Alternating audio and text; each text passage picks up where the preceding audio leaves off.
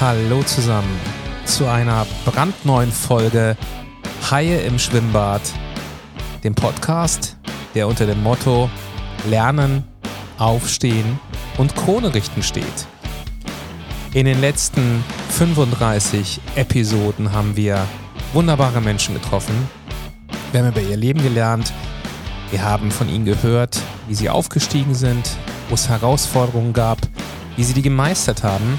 Und jede einzelne Folge hat uns etwas mitgegeben und hoffentlich dir etwas mitgegeben, was du für dein Leben nutzen kannst.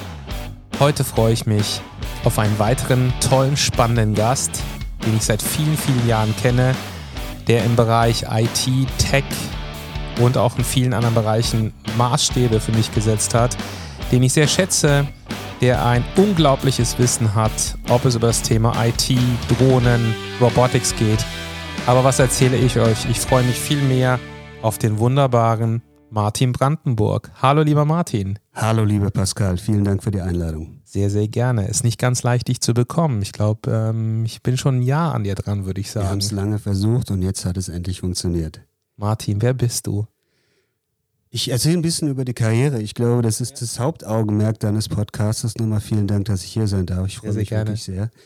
Ja, ich habe ähm, mal in Vorbereitung auch zu diesem Podcast das, meine Karriere so ein bisschen Revue passieren lassen und das viel passiert. Äh, in den ersten 20 Jahren habe ich mich hauptsächlich in der, was man so IT nennt, äh, in dieser Branche rumgetrieben, hatte dann einen, einen großen Wechsel von, sagen wir mal, klassischer Computertechnologie zu etwas ganz Neuem. 2015 war das, da bin ich von der IT zu der Drohnentechnologie gewechselt, ähm, habe dort fünf Jahre lang eine tolle Firma aufbauen und dann begleiten dürfen und beschäftige mich jetzt seit ja nur mal drei Jahren äh, in meiner Position als Unternehmens- und Strategieberater, äh, vor allen Dingen mit den Themen ähm, Robotics, künstliche Intelligenz, aber begleite auch nach wie vor einige Firmen im Bereich Drohnen. Super spannend. Bevor wir auf das Thema Drohnen gehen, wo ich gerne ein bisschen Zeit mit dir drauf verwenden möchte, was hat dich damals in die IT gebracht? Das zieht sich durch meine gesamte Karriere, dass ich gerne das tue, was mich persönlich fasziniert. Ähm, habe das auch bisher immer geschafft mit der Ausnahme Autos. Ich bin total autonah, aber in der Automobilindustrie, sagen wir mal, die habe ich mal gestreift ein paar Jahre lang. Ähm, mich hat damals in die IT getrieben einfach die Faszination für Computer. Ich bin ähm, in einer ja, wie soll ich sagen, sehr technikoffenen Familie aufgewachsen. Mein Vater hat immer so das letzte, die letzten Gadgets gekauft. Damals in den 70er, 80ern, wo ich aufgewachsen bin, war das erst Hi-Fi. Hat irgendwie alle naslang neuen Verstärker oder neue Lautsprecher nach Hause gebracht und irgendwann den ersten Computer. Das war dann so ein riesiger PC, ein AT. Wir waren einer der ersten so in der ganzen Nachbarschaft, die so einen riesen Klotz dann auf dem Schreibtisch stehen hatten. Irgendwann kam der Commodore 64. Da habe ich mich dann total rein verknallt und äh, dann war das, oder ist es mir so geboren, ja, wenn du mal mit dem Studieren fertig bist, möchtest du gerne in die IT und das habe ich dann auch gemacht. Und was hast du studiert? BWL, ganz klassisch. BWL und dann über die Leidenschaft. Ähm, ich meine, es ist ein Riesenglück, dass deine mhm. Eltern so ein bisschen auch oder dein Vater im Bereich Gadget unterwegs war. Total, ja. Warst du auch ein Gamer damals zu Commodore-Zeiten? Oh ja. Ich glaube, das äh, Commodore 64-Thema ohne Computerspiele wäre undenkbar. Und das, ich glaube, jetzt ist das alles verjährt, was wir damals gemacht haben. Aber wir, wir hatten so ein Netzwerk über verschiedene Länder, wo man sich leere Disketten hin und her geschickt hatte und die kamen dann bespielt wieder zurück. Und das, das war ganz großartig. Äh, ich glaube, die Balance damals hat ganz gut gestimmt. Ich war auch ein passionierter Tennisspieler, also sagen wir mal, der Sport kam nicht zu kurz, aber ich habe mich einfach in diese Produktkategorie total verliebt. Und du hast schon recht, ich meine, Commodore hat ja mit Sicherheit seinen Auferstehen, aber auch seinen Niedergang durch das Thema Raubkopien damals bekommen. Danach kam der Amiga 500 und ähm, ich glaube, es gab keinen jemals einen Computer, der mehr über Raubkopien überhaupt distribuiert worden ist, oder? Wahrscheinlich die Software. Ich, ich habe dann auch lange in der IT mit, mit Softwarefirmen wie Microsoft und so weiter zusammengearbeitet und da war natürlich das Thema Lizenzschützen immer ein ganz, ganz großes. Aber ja, ich meine, das, das ist jetzt so lange her. Also wir reden jetzt ja über fast 40 Jahre. Äh, muss man sich auch mal auf der Zunge zergehen lassen. Das ist schon Wahnsinn, auch was in der Zeit passiert ist. Ja, und ich habe dann 20 Jahre lang mich in der IT rumgetrieben, bei verschiedenen spannenden Firmen, angefangen bei Escom, Gott hab sie selig. Das war damals so Escom Phobis, so die beiden deutschen äh, Unternehmen, die selber äh, PCs assembliert haben und dann über ihre eigenen Filialen auch vertrieben haben. Dann war ich äh, eine ganze Zeit lang bei Fujitsu. Aus Fujitsu wurde Fujitsu Siemens. Da gab es einen großen Kulturclash zwischen den sehr schlanken, schnellen, fast schon Startup-mäßig unterwegs, äh, unterwegs seinen Fujitsu und dann kam die Siemens damit dazu. Das, das gab wirklich eine sehr interessante äh, Situation.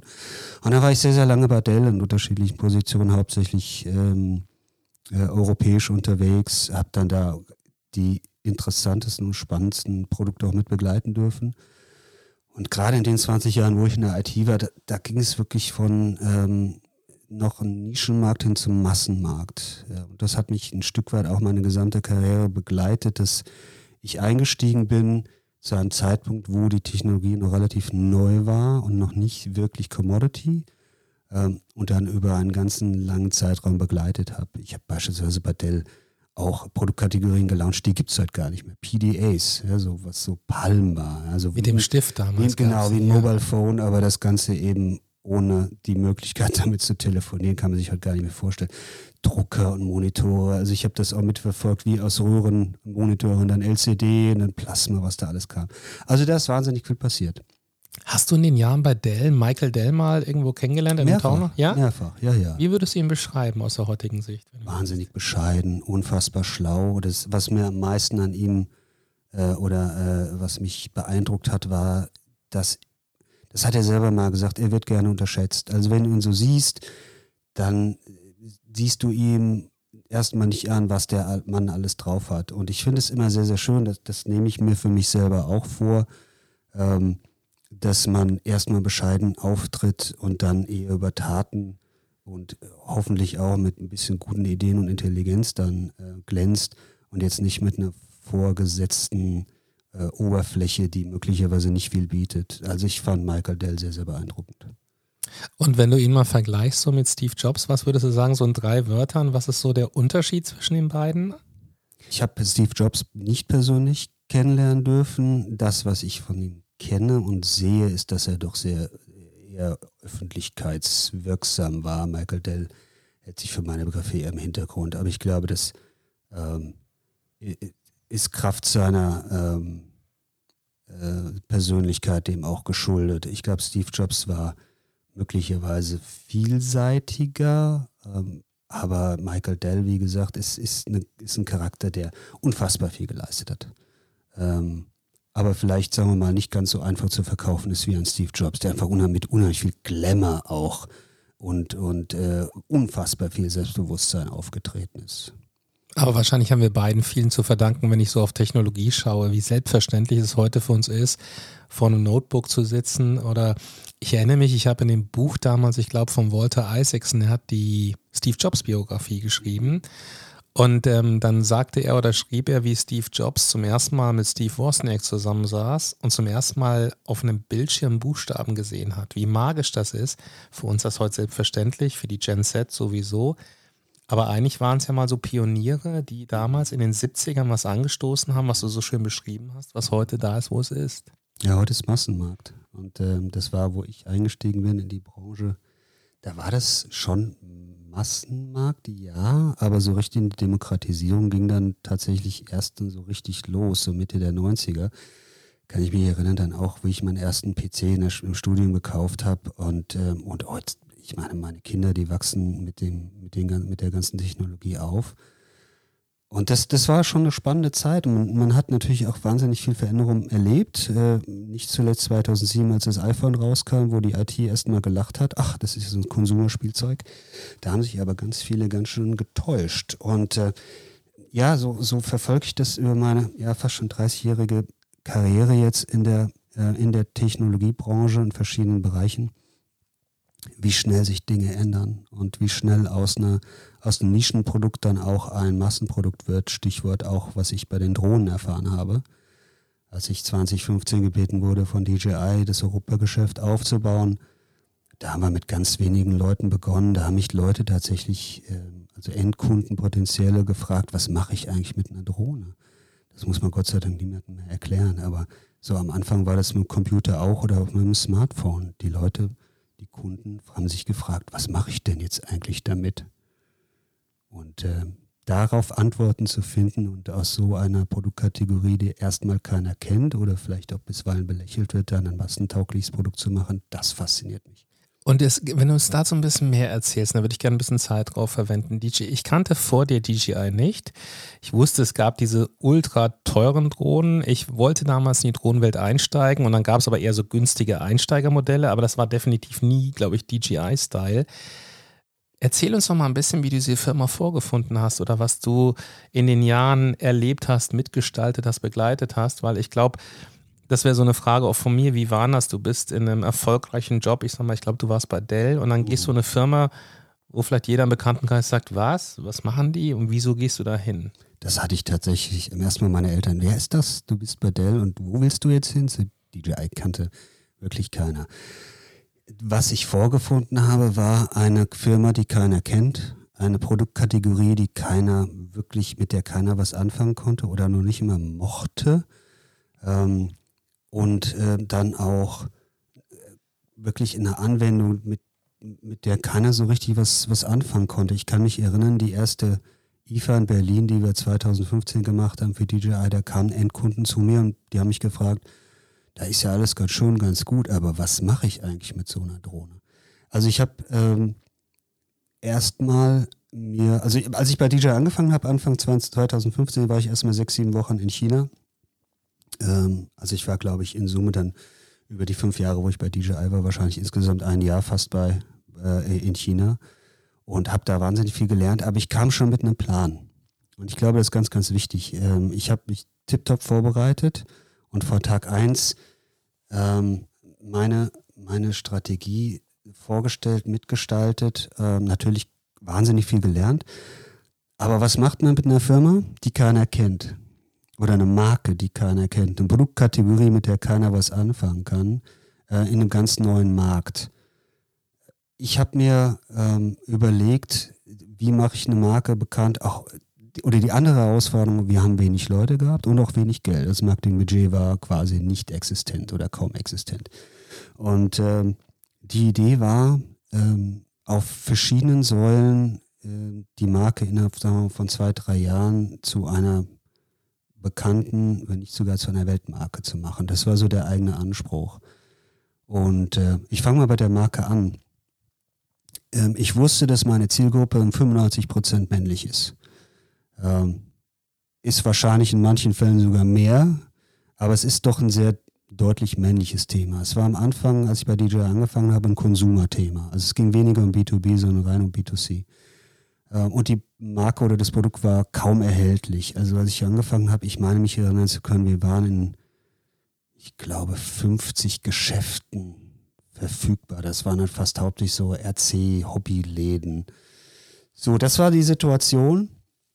So, was macht man mit einer Marke, die wenig Geld hat, die aber faszinierende Produkte bereitstellt? Ähm, ich habe andere Marken angeschrieben ähm, und versucht, die für Technologie zu begeistern. Und daraus sind zum Teil wahnsinnig gute Marken. Ähm, Partnerschaften, Kooperationen entstanden. Wir haben zum Beispiel sehr viel mit Red Bull gemacht. Wir haben mit Audi sehr, sehr viel gemacht, mit Peugeot. Also viel im Bereich Automotive. Äh, wir haben im Motorsport äh, gesponsert, wir haben Skisport gesponsert, wir haben Segelsport gesponsert.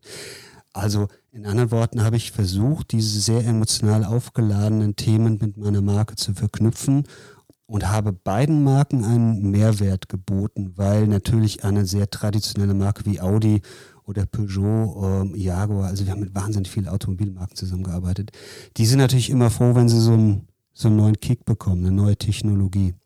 Und wir, für uns war es bei DJI natürlich wahnsinnig wichtig, uns mit so einer Marke zu verknüpfen, um Aufmerksamkeit und Reichweite, aber auch Kredibilität zu bekommen.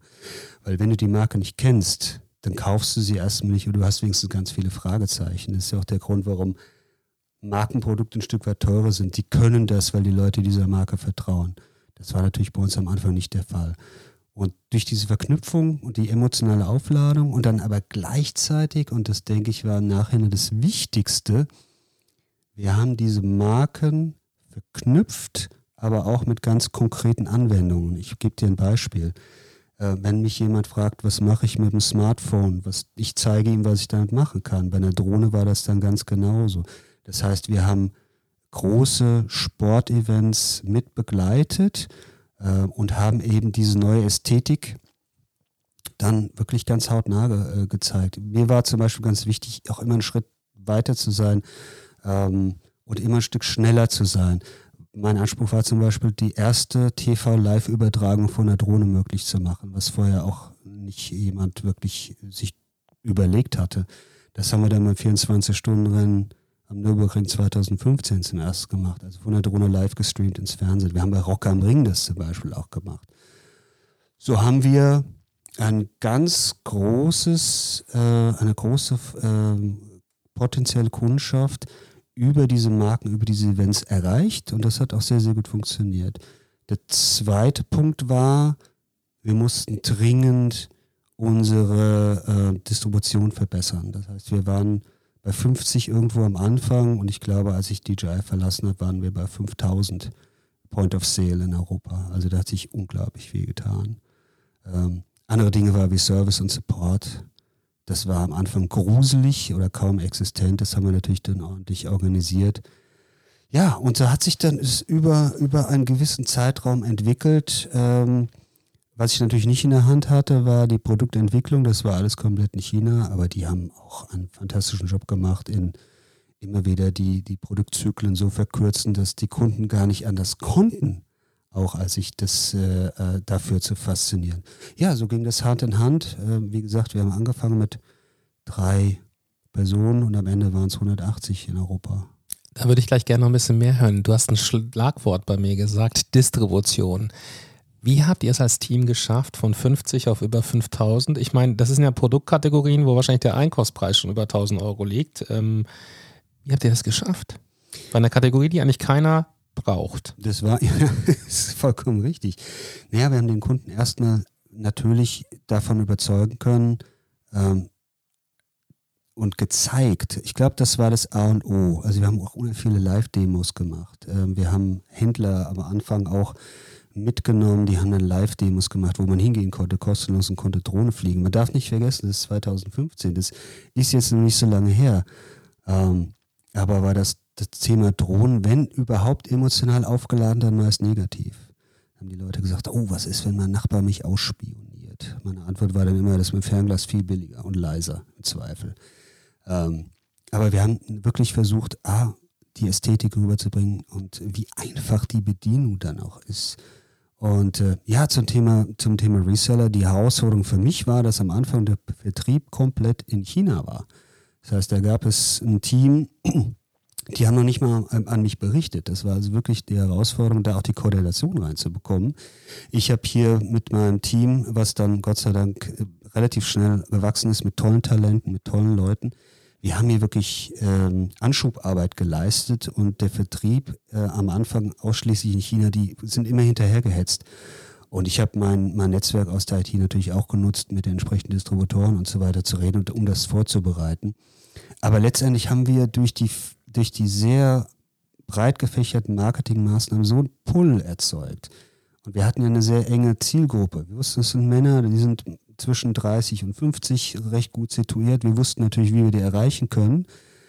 Und wir haben so einen Pull erzeugt, dass ich kann mich an Diskussionen mit, äh, mit MSH, also Mediamarkt Saturn Gruppe, wie sie damals ja noch hieß, ähm, erinnern, die, die mir quasi gesagt haben, ja, wir, wir sind jetzt aufgewacht, ja, wir, wir sehen, wir müssen jetzt eure Produkte auch featuren. Und so kam eins zum anderen. Ich glaube, die Initialzündung war diese, diese extreme Fokussierung auf die Öffentlichkeitsarbeit. Also, dass wir wirklich zugesehen haben, dass die Menschen mit den Produkten, wenn schon nicht persönlich, aber wenigstens medial in, in Kontakt kommen. Also und auch das Thema Partnerschaften, habe ich rausgehört, war bei dir ein ganz großer Start. Sagt, ja. Wenn du mal, du hast eingangs gesagt, du kamst zu DJI mit einem Plan. Wenn du so mal so drei, nach drei Jahren sagst, du hast mit auf den Plan geguckt, wie viel von dem war noch der ursprüngliche Plan oder hast du gesagt, ich musste doch einiges am Plan ändern über der Zeit? Äh, eine gute Strategie zeichnet sich ja dadurch aus, dass sie im Zweifel auch mal flexibel genug sein kann, dass man sie ändert. Aber ähm, die, die wichtigen, und ein, habe ich, ein Thema habe ich noch gar nicht, habe ich noch gar nicht drüber gesprochen, das Online, Online-Handel, das, der war am Anfang auch unter ferner Lief, den haben wir auch gepusht ohne Ende. Also die, ähm, die Säulen für mich waren Markenbekanntheit durch Kooperationen, durch Content. Wir haben natürlich auch wahnsinnig viel Film, Fernsehen gemacht, also auch diese Community mitgenommen. Dann Distribution und das letzte Thema war, ähm, oder das vorletzte Thema, Online und das letzte Thema, das hat jetzt weniger mit Marketing, zu tun, aber was elementar wichtig war, ähm, der ganze Bereich, was wir Policy and Regulation nennen. Also dass wir uns auch mit den Gesetzgebern getroffen haben und die aufgeklärt haben, weil äh, als ich angefangen habe in der, in der Drohnenindustrie, musste man nahezu jeden Flug, äh, wenn er denn kommerziell war, vorher anmelden. Und das hat jedes Bundesland in Deutschland alleine selbst entschieden. Das war also ein unfassbarer bürokratischer Aufwand. Und dadurch, dass wir mit den, mit den Gesetzgebern auch sehr offen gesprochen haben und die auch informiert haben, was hier bei uns passiert in der, in der Industrie, ähm, haben wir es dann hinbekommen, eine europäische einheitliche Lösung hinzubekommen. Also das waren die, das waren die, die Säulen der Strategie und die haben sich auch jetzt wahrscheinlich nicht großartig geändert. Ähm, seitdem ich bei, bei DJI nicht mehr bin, ist wahrscheinlich das ganze Thema Marketing und, und äh, Brandpartnerschaft ein bisschen zurückgegangen. Ich verfolge das jetzt auch nicht mehr im Detail. Ähm, aber während der Zeit, wo ich da war, war das recht stringent und äh, hat so auch, ähm, wurde so beibehalten. Also ich glaube, das kann ich sehr, sehr stolz machen, denn ich meine, ich war früher ein Saturn-Mediamarkt-Gänger und ich habe natürlich damals vermehrt darauf geachtet. Also ich würde mal sagen, bei diesen großen Ketten wart ihr überall. Ich war auch in Portugal bei Fnac oder wie diese Ketten alle hießen, mhm. da wart ihr überall distribuiert. Lass uns doch mal sprechen über Team. Du sagtest 180 Mitarbeiter, war das richtig, die du am, nachher? Am Ende in Summe, ja. Wie bekommt man, jetzt haben sie dich dann irgendwann bekommen, haben dich begeistert und jetzt musstest du ja Talente finden. Wie ziehst du Talente zu jemandem, den keiner kennt, zu einer Kategorie, die keiner braucht? Ja, das war am Anfang schwieriger als, als dann nach zwei, drei Jahren, wo, wo dann, wo wir also speziell in Europa, in China hatte DJI schon immer einen ganz anderen Stellenwert. Ähm, in Europa die ersten zwei Jahre waren in der Tat schwierig. Also wir haben mit Agenturen zusammengearbeitet, wir haben natürlich auch klassischerweise LinkedIn, also auch Social Media benutzt. Und dann, ja, es war schon, es war schon ein gegenseitiges Beäugen. Also ich bin, was, was Recruiting angeht, ähm, sehr sorgfältig. Ähm, ich weiß nicht, wie viele hunderte von Bewerbungsgesprächen ich geführt habe mit Kandidaten und wir haben extrem hart gefiltert. Äh, was aber auch sehr gute Resultate dann am Ende ähm, dann äh, oder in sehr gute Resultate mündete. Also wir hatten ganz, ganz selten mal jemanden, den wir in der Probezeit haben gehen lassen müssen. Die meisten sind, oder viele sind immer noch da, soweit ich das sehen kann. Ähm, aber wir haben durch die, ähnlich wie, ähnlich im Prinzip wie bei der, bei der äh, Marketingstrategie, äh, ähm, wir haben Menschen begeistern können. Äh, wenn, also wenn jetzt über eine große Agentur gehst, eine Recruiting-Agentur, die schwärmen aus und gucken nach Talenten und die sagen natürlich, ja, DJI nie gehört. Und wenn es dann zum Erstkontakt kommt und meistens, also mindestens die ersten zwei, drei Jahre war es so, dass ich meist schon den Erstkontakt gemacht habe. Ähm, und äh, wenn ich für eine Sache brenne, dann richtig. Und dann konnte ich die meist auch ganz gut überzeugen, dass das, was wir hier tun, Hand und Fuß hat, zum einen, und auch wahnsinnig viel Spaß macht. Und das ist mir auch immer sehr, sehr wichtig. Und du sagtest gerade das Wort ähm, filtern. Wie hast du gefiltert? Habt ihr mit Tests gearbeitet? Habt ihr kognitive Tests gemacht, eine Mischung? Wie muss ich mir das vorstellen damals, um die Leute zu bekommen? Es waren ausschließlich Gespräche. Also ich habe natürlich die, die, erste Filter, der erste Filterung war natürlich, man guckt sich mal einen Lebenslauf an, aber meine Erfahrung ist, die meisten Lebensleute heutzutage sehen super aus. Ich meine, wenn jemand jetzt den Fehler begeht und da 20 Rechtschreibfehler begeht, dann weiß ich, okay, Schludrian, den brauche ich mir gar nicht weiter angucken. Aber erstmal, ja, auf dem Papier sehen die meisten gut aus. Und mit der Zeit lernt man das äh, sehr gut. Also ich habe ein Gefühl entwickelt, meine ich, dass ich innerhalb von zwei, drei Minuten schon weiß, ob das jemand ist, der passt oder nicht. Das ist ein Stück weit sicherlich Bauchgefühl. Das ist aber auch, und natürlich, ich meine, ich habe mich auch schon oft selber mal beworben. Ja? Also man ist nervös, man ist nicht immer man selber. Aber ich glaube, mit den richtigen drei, vier Fragen kommt man dann sehr, sehr schnell zum Ziel. Und äh, bei mir ist es immer, wenn sich jemand bei mir bewirbt, ein gutes Zeichen. Äh, wenn die ersten zehn Minuten gut waren, dann geht es meistens auch gut. Und wenn ich nach Viertelstunde gelangweilt bin, dann geht es auch meistens nicht so gut aus. Und hast du ähm, jemanden auch dabei gehabt? Hast du am Ende Gespräch alleine geführt oder hast du auch Leute gesagt, die gucken auch ein bisschen drüber und auch mal mit anderen ausgetauscht? Doch, doch. ja, ja, ja. Das hat ja, ja. Also mhm. ich habe ich hab das meiste so gemacht, dass ich so das erste Kennenlerngespräch, auch nicht immer, es kam natürlich auf die Position an, ähm, aber sagen wir mal, alles ab Management ähm, oder Manager ähm, oder jemand, der wirklich ein, ähm, eine, eine potenziell etwas größere Rolle im Unternehmen spiel, wird spielen können, ähm, war der Erstkontakt bei mir. Dann habe ich die äh, auch mit Chinesen äh, dann, mit den chinesischen Kollegen reden lassen. Ähm, und dann am Ende nochmal ein finales Gespräch mit mir. Aber je nachdem, was für eine Position war, natürlich dann entsprechend entweder Abteilungsleiter ähm, oder, äh, oder potenzielle Kollegen. Weil mir dieses Teamgefühl immer sehr, sehr wichtig ist, weil am Ende, ja, es ist eine Firma, das sind keine Freunde, das ist eine Firma, es sind Kollegen, aber die Chemie muss halt stimmen. Und äh, mich hat mal einer der Vorstände für DJI gefragt, äh, auf was ich achte. Und dann sage ich immer, auf das Funkeln im Auge. Weil du musst gerade für so ein Thema, das muss noch nicht mal jetzt ein neues Thema sein wie Robotics, AI oder, oder Drohnen, aber du verbringst so viel Zeit und wenn du nicht ein Stück weit dafür brennst, wird es schwer. Und das Brennen hat man bei dir gemerkt. Ich erinnere mich, ähm, wir waren mal eingeladen bei dir in diesem wunderschönen Büro, irgendwo gefühlt im 50. Stock, wahrscheinlich übertreibe ich leicht. Aber ähm, wenn ich jetzt mal an Drohnen denke, ich habe damals, ich glaube, du hast damals so eine Spendengala gemacht, ein tolles Bild haben wir gekauft. Ja. Ist die Drohne heute eher ein B2B-Thema oder ist es für Konsumenten? Also ist es der normale, der Pascal, der, also wir haben ja vorhin gelernt, es ist 98 Prozent maskulin. Sind es die Privaten, die diese Drohnen kaufen oder ist es immer mehr, dass man sagt, es sind Firmen, etc. Ja, es ist spannend. Ähm, das passt sehr gut zu dem, was ich eingangs gesagt habe, auch in der IT, auch mit dem iPhone, wo am Anfang es hieß, ach, das ist ja so ein Konsumerprodukt, da kann ich meine Musik mit abspielen und ein bisschen mit telefonieren. Ähm, und mittlerweile, ich meine, fast jeder hat ein Smartphone auch im Business. Also würde mich wundern, wenn dem nicht so ist. Bei Drohnen ist es ähnlich gewesen. Das, das äh, Drohnengeschäft startete letztendlich im Hobbyumfeld und äh, entwickelte sich dann dadurch, dass diese erste, das nennt sich Ready-to-Fly-Drohne rauskam. Also früher war das ganz nerdiges Zeug. Also ich habe mir meinen Flight Controller da gekauft und meinen Propeller da, den Motor da, musste den Krempel zusammenlöten. Davon haben ganze Firmen wie Konrad gelebt, ja, von solchen, ich nenne sie immer liebevoll die, die, die Bastler. Die, die Tech-Spinner, ja. ja. aber ich meine das positiv. Also die, die sich da wirklich reinknien und dann stundenlang zusammenlöten, ja, aus Freude. Ähm, und mit dem Ready to Fly, das war im Prinzip das erste Mal, dass du eine Drohne aus der Verpackung genommen hast, hast die Akkus geladen, ans Handy angeschlossen und los ging's. Das hat das ganze Thema so weit auch geöffnet, erstmal für die Konsumer. Am Anfang war die Drohne übrigens gar nicht mit Kamera ausgestattet. Das war quasi wie ein RC-Helikopter.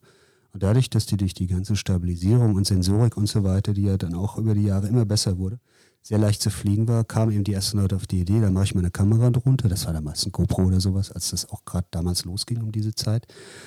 Dann ein DJI und andere. Es gibt ja nicht nur DJI, es gibt ja noch andere Hersteller, ähm, muss ich der Vollständigkeit dazu halber sagen. Ähm, die haben angefangen, die eigenen Kameras dran zu machen. Und dann kam es zur Situation, dass uns Kunden berichtet haben, ja, ich bin bei der Freiwilligen Feuerwehr und nehme da die Phantom mit. Und dann klingelt es bei mir aber richtig gewaltig. Aha, da entwickelt sich gerade ein Markt. Und wir waren, äh, wenn ich mich richtig erinnere, in Europa auch die ersten, die ein ganz dediziertes Enterprise-Team aufgebaut haben. Ich glaube damals noch vor dem Headquarter in China. Also dann kamen natürlich die ersten Enterprise-Drohnen dann auch raus. Und mittlerweile, also lange Rede, kurzer Sinn, was die Wertschöpfung angeht, dürfte B2B mittlerweile höher oder mehr sein als Konsumergeschäft. Was das Volumen angeht, natürlich nach wie vor Konsumer. Aber das große Wachstum, äh, wir haben zum Teil ja 400, 500 Prozent Wachstum year over year gesehen. Ähm, das siehst du im Konsumerbereich nicht mehr. Das dürfte jetzt vielleicht maximal 10, 15, 20 Prozent, wenn überhaupt, äh, pro Region wachsen. Aber B2B, das verdoppelt sich wahrscheinlich nach wie vor. Wenn man so über das Thema Wachstum nachdenkt, jetzt habt ihr damals 2015 gestartet, du hast das aufgebaut, du hast das Europageschäft aufgebaut und geleitet. Genau. Kann man sagen, man braucht zu verschiedenen Phasen unterschiedliche Mitarbeiter? Also das eine ist ja, du wächst dann, ich sag mal, im 300, 400 Prozent, was ja irgendwann mal vorprogrammiert ist, dass es mal weniger wird, weil der Markt irgendwann mal gesättigt ist. Glaubst du, man braucht zu verschiedenen Stand oder zu verschiedenen Größen eines Unternehmens verschiedene Mitarbeiter? Ja, erst die erste, äh, Antwort ist natürlich, du brauchst unterschiedlich viele Mitarbeiter. Ähm, ich bin ein großer Freund von Lean und Clean. Ähm, das haben wir auch immer so gehalten. Also ich habe das jetzt auch im, im Zuge meiner Beratungstätigkeit letzten zweieinhalb Jahre gesehen, gerade im Startup-Umfeld, wie inhomogene Firmen auch wachsen. Zum Teil gibt es, das ist, dass mehr Leute eingestellt werden, als gebraucht werden, aber in den meisten Fällen ist es genau umgekehrt. Business wächst und jeder arbeitet, keine Ahnung, 15, 15 Stunden am Tag und ist nach zwei, drei Jahren völlig platt. Ähm, das ist eher anzutreffen, also ineffizient ist es in beiden Fällen. Ähm, ich glaube grundsätzlich, was ganz, ganz wichtig ist im Leben, in der Karriere, ist, du, dass du neugierig bleibst und dass du dich auch immer wieder veränderst. Das gilt für ein Team, das gilt aber auch für Individuen. Also was ich nicht gebrauchen kann, sind Leute, so diese, die, das haben wir immer schon so gemacht. Das findest du heute Gott sei Dank relativ selten. Findest du? In meinem Umfeld ja. Ähm, gibt's, also ich, ich, stelle das fest, dass das weniger wird. Ähm, wenigstens in dem, wie gesagt, Bereich, in dem ich mich bewege. Ähm, also mir ist, was mir immer sehr sympathisch ist, so eine Grund, grundsätzliche Neugier und auch der Wille, sich, sich umzuschauen und zu verändern. Und das sind aber meistens dann auch Mitarbeiter und Kollegen, äh, aber auch Vorgesetzte, ja, oder Manager oder, oder, äh, oder, oder Kunden, die, die flexibel bleiben. Und das sind auch meist dann die, äh, die Erfolgreichen. Wenn man im Tech-Umfeld erfolgreich sein will, meine ich, muss man neugierig sein. Und deswegen, wenn du, wenn du so Leute hast, ähm, deswegen auch Stichpunkt äh, eine rigorose Auswahl bei den Talenten, bei den Kollegen und Mitarbeitern, ähm, dann bleiben die auch relativ lang. Ja, bin ich fest überzeugt. Und ich meine, du sprühst ja auch oder du sprühst ja auch wirklich starkes Charisma aus. Ich habe dich damals erlebt. Also ich glaube, da kannst du schon stolz drauf sein, ähm, was du da für die Marke gemacht hast. Jetzt denkt man bei DJI an Drohnen. Ich erinnere mich, ich habe dich mal getroffen, hast du mir diese wunderbare DJI Osmo gezeigt. Auch ein, wie ich finde, tolles Produkt. Was da war denn mal so ein richtiger Flop, wo du sagst, das Ding ging gar nicht? Ja, jetzt haben wir viel über Drohnen gesprochen. Also allein in der IT, mein Gott, was gab es da Flops, mein lieber Scholli. Also, also dieses besagte PDA, das lief nicht besonders gut. Ähm, dann äh, Fernseher von IT-Firmen, das waren so Ausflüge. Äh, also das hat mich gelernt oder gelehrt, bleibt ein bisschen bei der Markenkern. Ja? Also wenn man zu sehr diversifiziert, das kann massiv nach hinten gehen.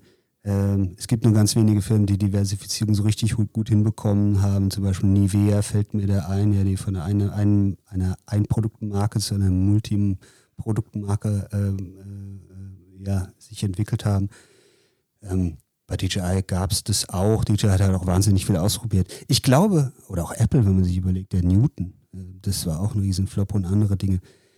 Ich glaube, Wobei, wenn ich das sagen darf, wenn ich unterbrechen darf, yeah. der John Scully, der damalige CEO von Apple, der von Pepsi kam, yeah.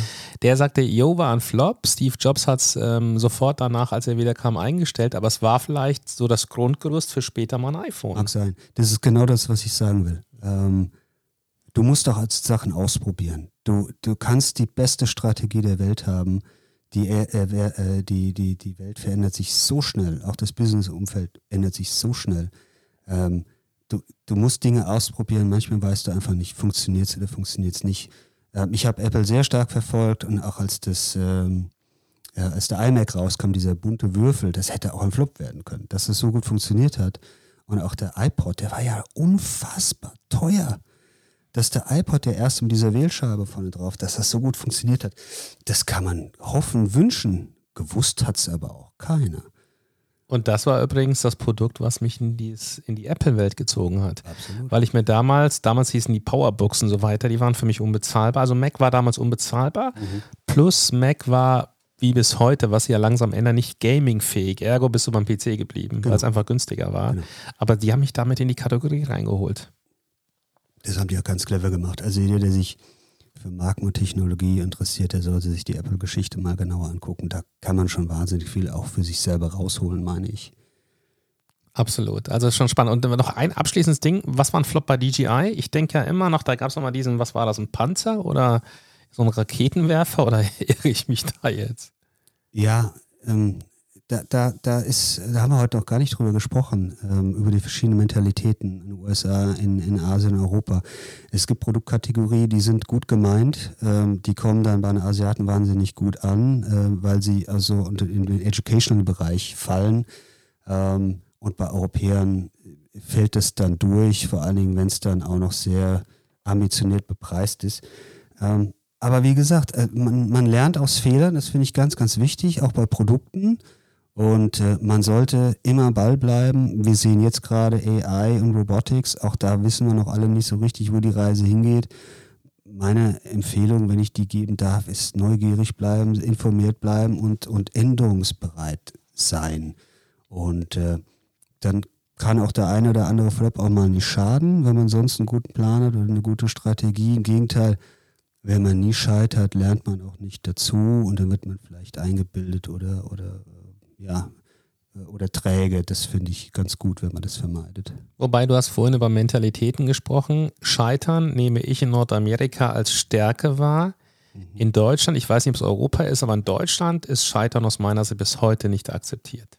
Ja, es ist äh, in meiner Wahrnehmung genauso. Äh, wenn man in den USA sagt, man ist dreimal pleite gegangen oder äh, dann sagt, dann sagen die äh, in Amerika, Mensch, klasse, dann hast du jetzt die vierte Chance und neue Firma. Und das ist auch im Startup-Bereich absolut, absolut so. Wie viele der, der Gründer versuchen es immer wieder und das Tolle ist, ähm, wieder auf die Füße kommen, wie sagst du, und dann die Krone richten und weitermachen. Ganz, ganz wichtig. Aufstehen, genau. Ja, in Europa sehe ich das, sehe ich das oft kritischer. Da ist auch neue Technologie, ähm, jetzt kommen wir ja zum Bereich AI und Robotics, womit ich mich ja in den letzten drei Jahren vor allen Dingen sehr stark beschäftigt habe oder nach, nach wie vor tue.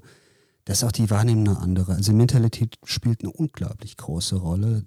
Daraufhin sollte man natürlich dann auch seine Marketing-Vertriebsstrategie entsprechend anpassen. Aber gesamtgesellschaftspolitisch und auch das, was du jetzt angesprochen hast, du scheiterst dreimal in Europa, da bist du der totale Loser. Ähm, ich finde aber, es gehört ein Stück weit dazu, das anzunehmen und wie gesagt weiterhin offen zu bleiben und AI, Robotics oder neue Technologien auch als große Chance zu begreifen. Ich glaube, da haben wir aus meiner Erfahrung oder Wahrnehmung in Europa, ich will nicht sagen Nachholbedarf, aber vielleicht Optimierungspotenzial wenn man es beide Themen nennt, AI. AI ist ja seit Anfang des Jahres, ich sag mal für die meisten durch OpenAI, ChatGPT in aller Munde, mhm. Midjourney, mhm. Bilder bearbeiten. Nur das ist was, was ich greifen kann, weil ich kann an meinen Rechner gehen, ich kann damit ähm, arbeiten. Robotics, bis auf meinen Roborock Staubsauger, habe ich mit Robotics nichts zu tun.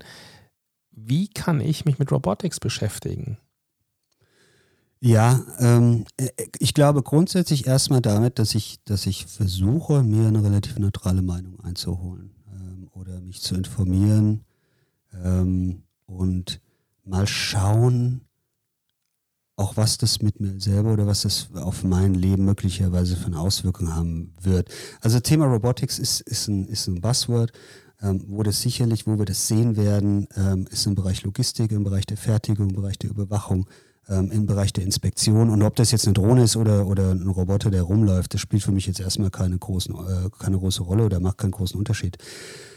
Ähm, das wird irgendwann auch ein Konsumerthema werden, sicherlich, ähm, aber das ist erstmal, sehe ich als B2B-Thema, was sicherlich kurzfristiger äh, ein Thema wird, mit dem wir uns auseinandersetzen müssen. Und ich sage ganz be bewusst müssen, weil es für mich das Potenzial einer neuen industriellen Revolution hat, ist das Thema AI. Was kommt da auf uns zu? Und da kann ich nur empfehlen, frühzeitig sich auch mal schlau zu machen und mit diesem Thema sich auseinanderzusetzen. Und ich meine, das ist sogar ein gesamtgesellschaftliches Thema, weil das Auswirkungen auf nahezu alle Bereiche haben wird.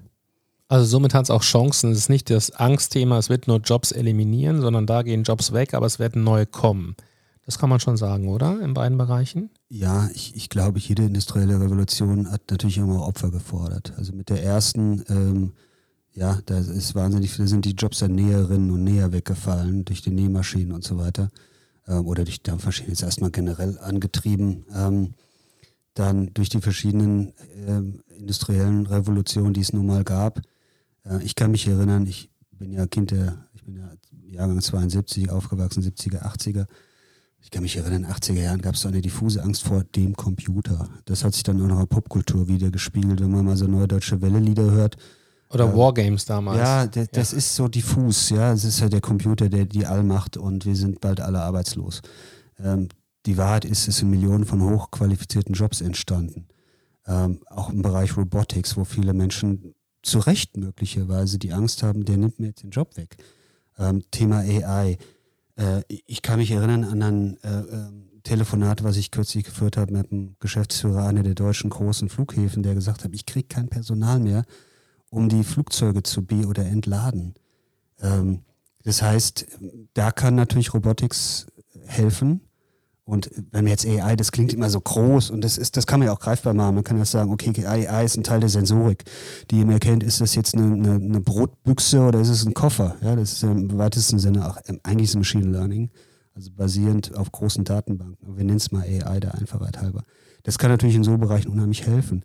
Möglicherweise wird AI eine Art der Revolution ähm, auslösen, die wir uns noch gar nicht vorstellen können. Aber was ich festgestellt habe, ist gerade in Europa und auch wieder zu dem, zu dem ähm, Mentalitätenthema, ähm, wir sind oft so skeptisch und wir sollten vielleicht hier und da auch mal die Chancen erkennen. Und möglicherweise eröffnet uns AI eine Erweiterung des Bewusstseins, eine, Beweit äh, eine Erweiterung ähm, der, des, der, der Möglichkeit, kreativ zu sein. Vielleicht, ich meine, das kann man als Bedrohung sehen, das kann man auch als Chance sehen ähnlich wie ein Computer. Der Computer hat unheimlich viele Talente in Menschen auch ähm, ausgelöst oder zum, äh, an die Oberfläche gebracht, möglicherweise mit AI genauso.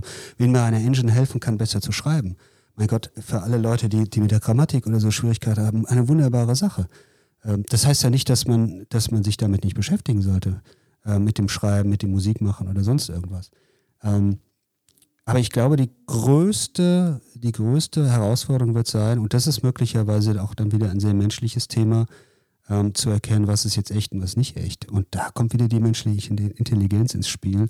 Also ich würde mir wünschen, Chancen bei allen Risiken, und das will ich nicht verkennen, dass es die sicherlich gibt, aber dass man sich gesamtgesellschaftlich oder auch politisch mit dem Thema rechtzeitig, und da denke ich auch an die Schulen, an die Universitäten, rechtzeitig beschäftigt und die Chancen und den Nutzen und die äh, möglicherweise Gefahren abwägt äh, und daraus seine Schlüsse zieht. Und ähm, vielleicht noch abschließend zu dem Thema AI Robotics. Ähm, 1985 hat damals James Cameron den Film Terminator rausgebracht, der sehr bekannt ist. Und wir denken alle an Cyberdyne Systems, Arnold mhm. Schwarzenegger ja. und die Welt geht unter. Da war ja alles drin, Nuklearwaffen, alles. Und am Ende waren überall noch Knochen. Wie können wir es schaffen, diese Angst den Leuten zu nehmen?